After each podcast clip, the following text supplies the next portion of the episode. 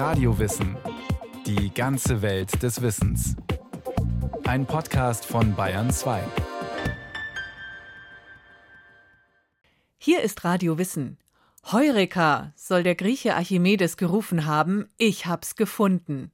Was er gefunden hat?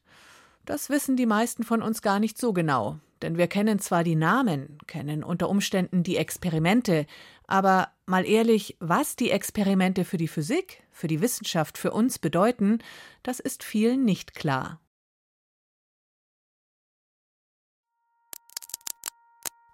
Unmittelbar nachdem es mir geglückt war zu erweisen, dass sich die Wirkung einer elektrischen Schwingung als Welle in den Raum ausbreitet, habe ich den Versuch angestellt, diese Wirkung auf größere Entfernungen bemerkbar zu machen.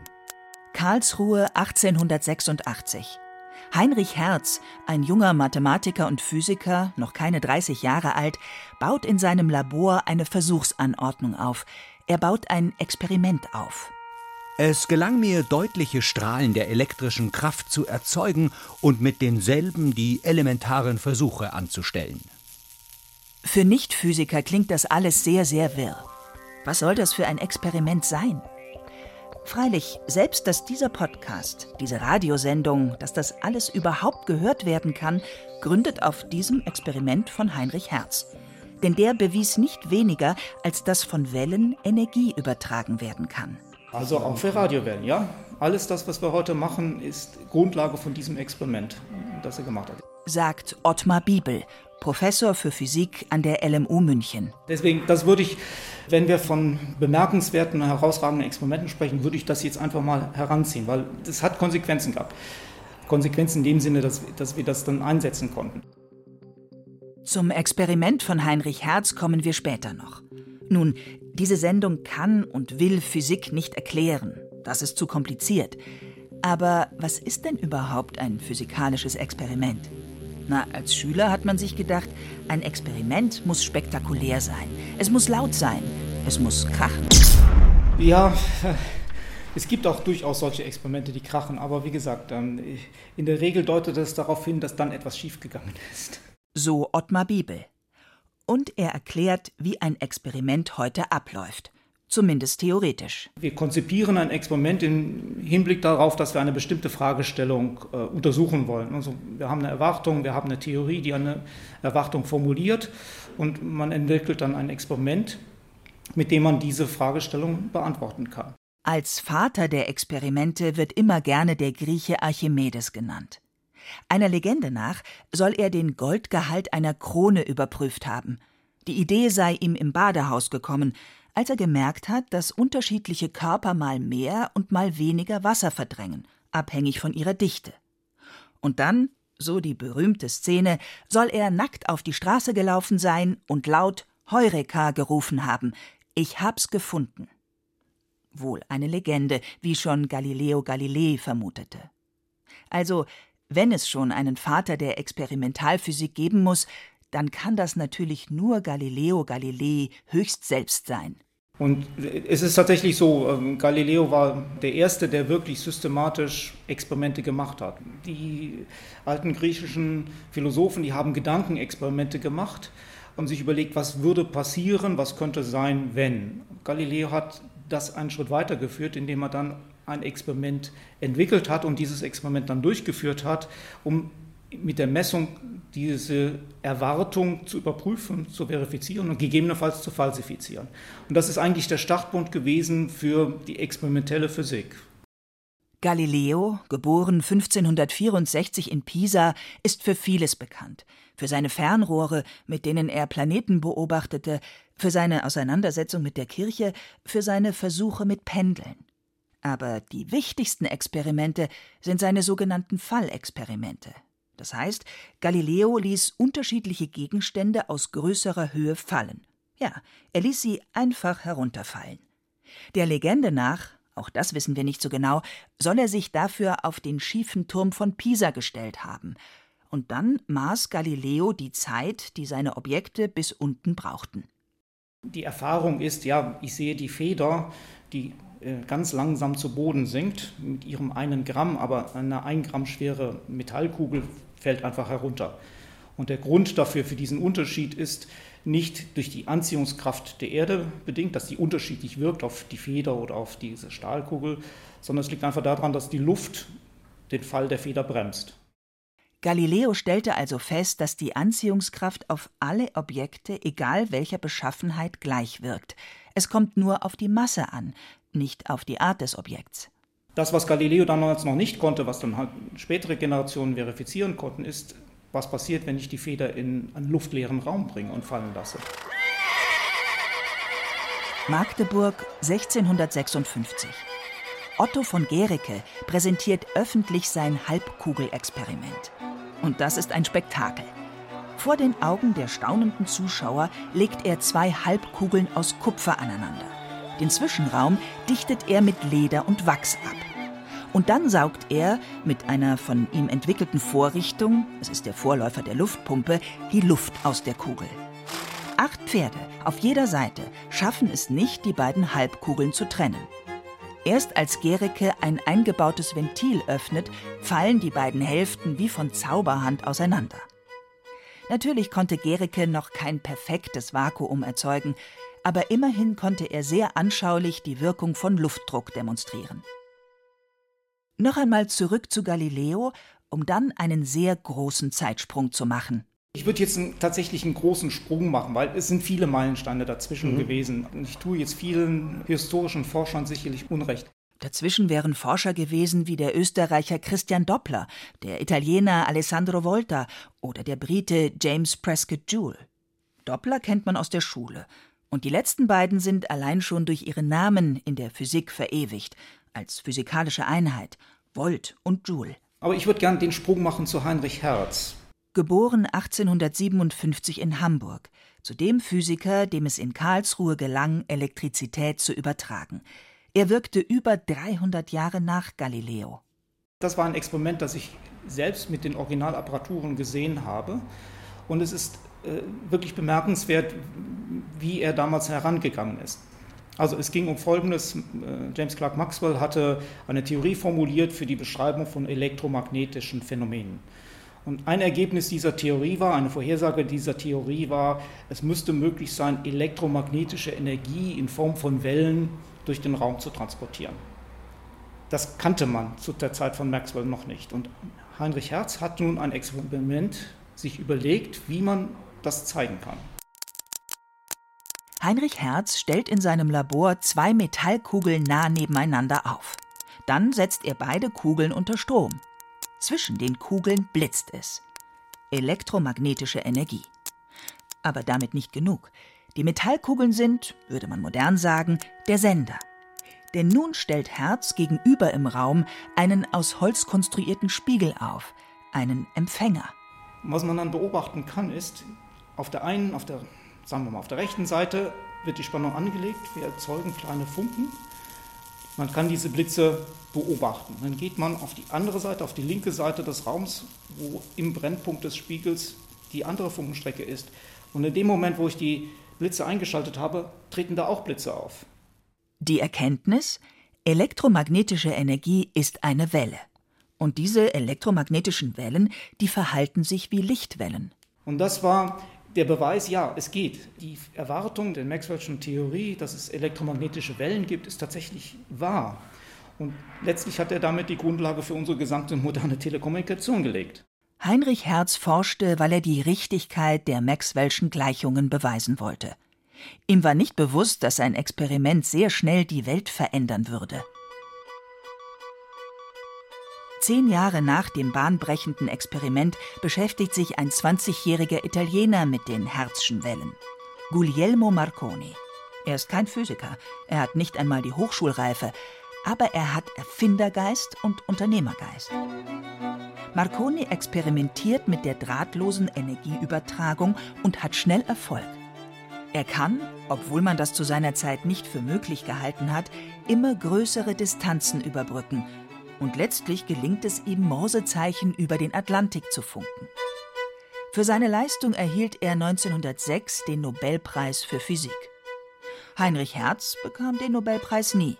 Dafür ist nach ihm die Frequenz der Wellen benannt. Wir kennen sie alle. Hertz. Die Experimente sind abgeschlossen und das Ergebnis ist eindeutig negativ. Schreibt Albert Abraham Michelson. Und obwohl seine Experimente gescheitert sind, erhielt er 1907 den Physiknobelpreis. Begründung? Seine optischen Präzisionsinstrumente. Was war passiert? Auch er hatte an elektromagnetischen Wellen geforscht. Und durch Heinrich Hertz wusste man ja jetzt, diese Wellen werden transportiert. Aber wie werden sie transportiert? Werden sie einfach so durch den Raum transportiert oder braucht es ein Medium, das die Wellen transportiert? Damit verbunden ist die Frage, gibt es einen Äther? Ich schreibe das mal jetzt in Anführungszeichen, die Äthertheorie. Und das waren dann die Experimente, die Michelson und Morley gemacht haben, die ein spezielles Interferometer aufgebaut haben, mit dem man die Ausbreitungsgeschwindigkeit dieser neuen elektromagnetischen Wellen in verschiedener Ausrichtung zur Erde gemessen hat. Der Äther, so dachte man lange, ist irgendwas zwischen Sonne und Erde, zwischen Sonnensystem und der Milchstraße.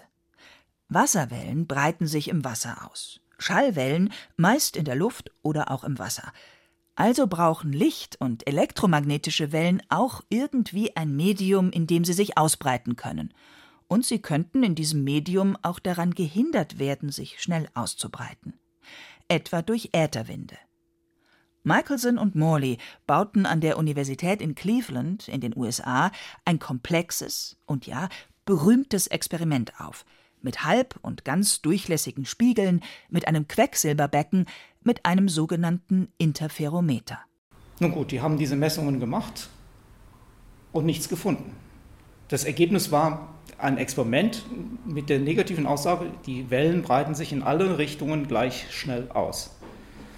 Also nicht jedes Experiment muss ein positives Ergebnis haben. In dem Fall war es ein negatives Ergebnis, das eine wichtige Erkenntnis gebracht hat, dass elektromagnetische Wellen sich in alle Richtungen gleichmäßig mit gleicher Geschwindigkeit ausbreiten. Ich benötige keine Modelle, keine Zeichnungen, keine Experimente. Ich könnte all das, wenn es das wirklich gäbe, in meinem Geist erzeugen. Sagt Nikola Tesla, geboren 1856. Ja, auch der muss zu Wort kommen. Ein Nerd, wie er im Buche steht, mit etlichen Marotten ausgestattet. Seine Krawatten und Lederhandschuhe soll er jeweils nach einer Woche weggeworfen haben warum auch immer. Sein ganzes Leben lässt ihn eine Vorstellung nicht los. Wie kann ich drahtlos Energie, also Strom, übertragen? Und obwohl er sagt, er brauche keine Experimente, er könne alles denken, natürlich macht er nichts anderes als Experimente. In seinem Labor in Colorado Springs lässt er wahrlich die Funken fliegen. Mit Hochspannung erzeugt er Blitz und Donner. In einem Umkreis von 20 Kilometern sind sie zu sehen und zu hören. Auf Long Island, im Osten der USA, lässt er einen 57 Meter hohen Turm bauen, seinen Magnifying Transmitter, um große Mengen Strom über den Atlantik zu schicken. Sein Experiment scheitert, weil er den Funkturm nicht in Betrieb nehmen kann. Er hat schlichtweg kein Geld mehr dafür. Immerhin, nach ihm ist eine physikalische Einheit, die der magnetischen Flussdichte benannt. Tesla und auch ein Auto. Und jetzt wird es wieder seriöser. Jetzt kommt Einstein, Albert Einstein. Und es wird kompliziert. Warum? Letztlich nur diese eine Beobachtung, Licht breitet sich in alle Richtungen, elektromagnetische Wellen breiten sich in alle Richtungen gleich aus.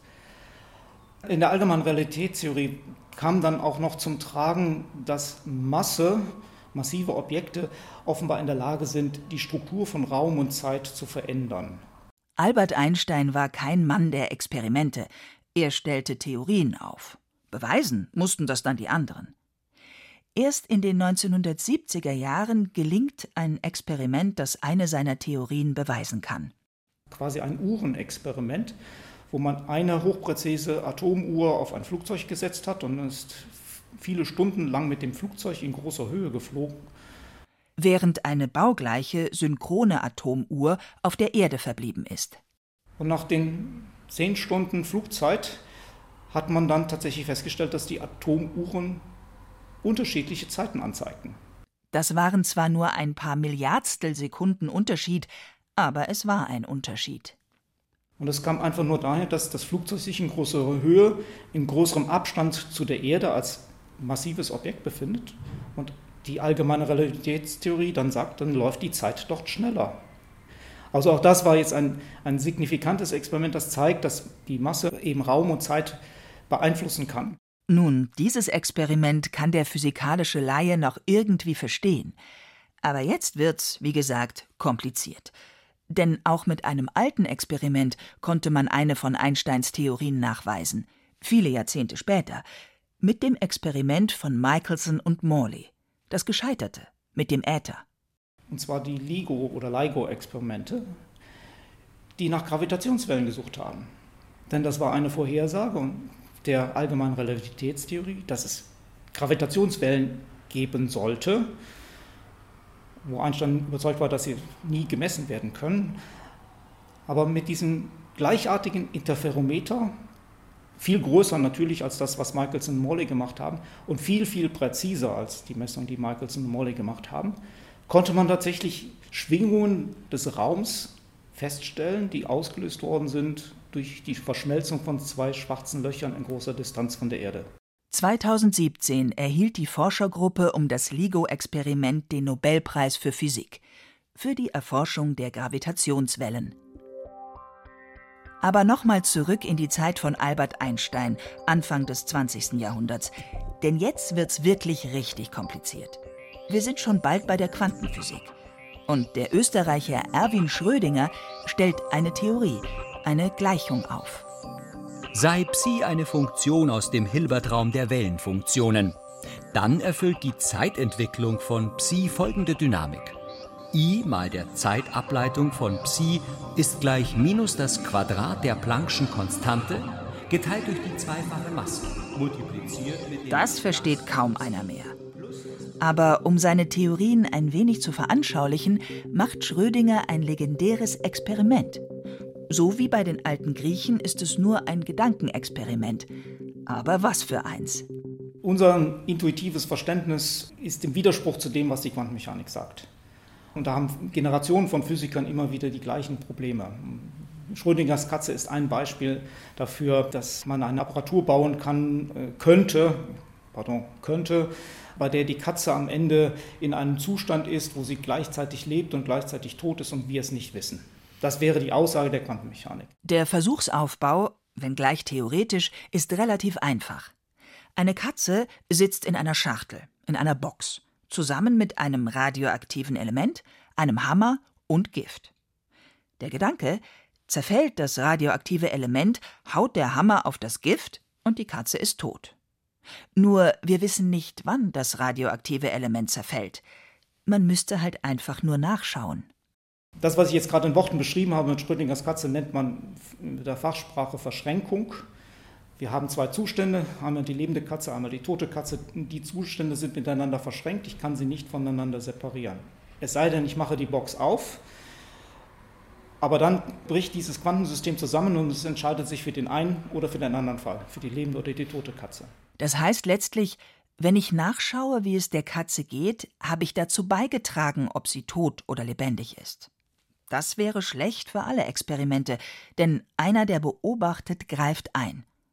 Freilich, Schrödingers Katze geht in die Populärkultur ein, denn die Quantenphysik, die man intuitiv einfach nicht begreifen kann, bekommt nun eine, ja, nennen wir es Metapher, sie bekommt ein Bild, um das alles einigermaßen zu verstehen.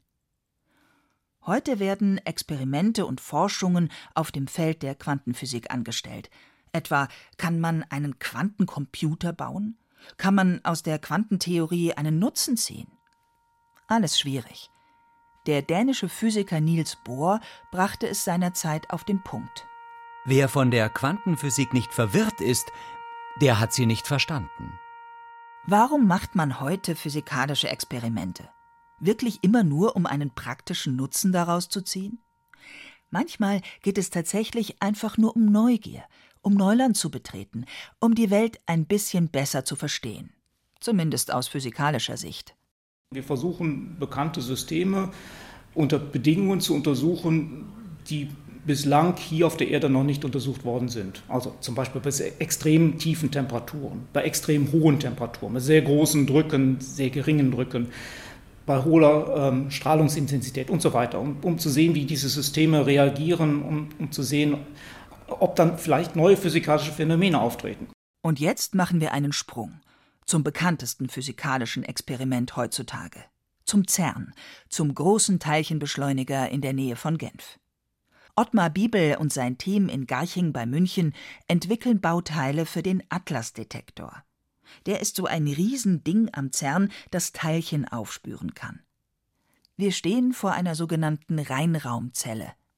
Das ist also ein, eine Reinraumzelle. Wir können gerade einmal hier reingehen. Wir gehen durch einen Plastikvorhang. Dahinter viele Kabel, viele Monitore und Wir sehen hier ein Gestell, auf dem dann die Detektoren aufgestellt worden sind und nacheinander die einzelnen Ebenen zusammengeschoben und miteinander verschraubt worden sind. hier in dieser Reinraumzelle darf kein Staub vorhanden sein. Das ist natürlich die große Herausforderung, weil wir das bei den kleinen Abständen, die im Detektor auftreten, mit Hochspannung von 500 Volt betreiben, dass jedwedes Stückchen Staub ein Problem darstellen kann. Der Teilchenbeschleuniger mit seinen Atlas-Detektoren, das ist ein wirklich großes Experiment. Institute aus der ganzen Welt liefern Bauteile, stellen Wissenschaftlerinnen und Wissenschaftler. CERN ist insofern berühmt geworden, weil es ist natürlich der größte dieser Beschleuniger, der gebaut worden ist. Man, manche haben davon gesprochen, es ist das größte Experiment der Menschheit. Ich würde mich jetzt da nicht so aus dem Fenster lehnen. Da gibt es andere Experimente, äh, die wir machen, und zum Beispiel den Klimawandel.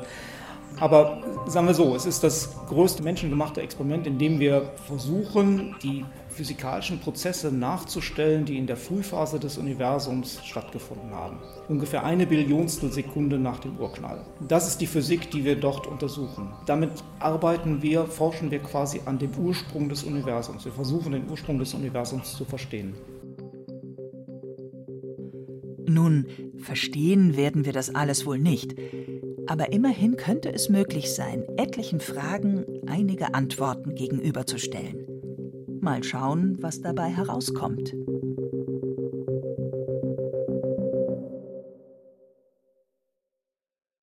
Schrödingers Katze und andere legendäre physikalische Experimente, das war ein Podcast von Martin Trauner. Wenn Sie an mehr Physik interessiert sind, schauen Sie doch im BR Podcast Center vorbei. Dort finden Sie zum Beispiel ein Porträt über Werner Heisenberg oder ein Stück zur Quantenmechanik im Alltag. Mehr Infos in den Show Notes.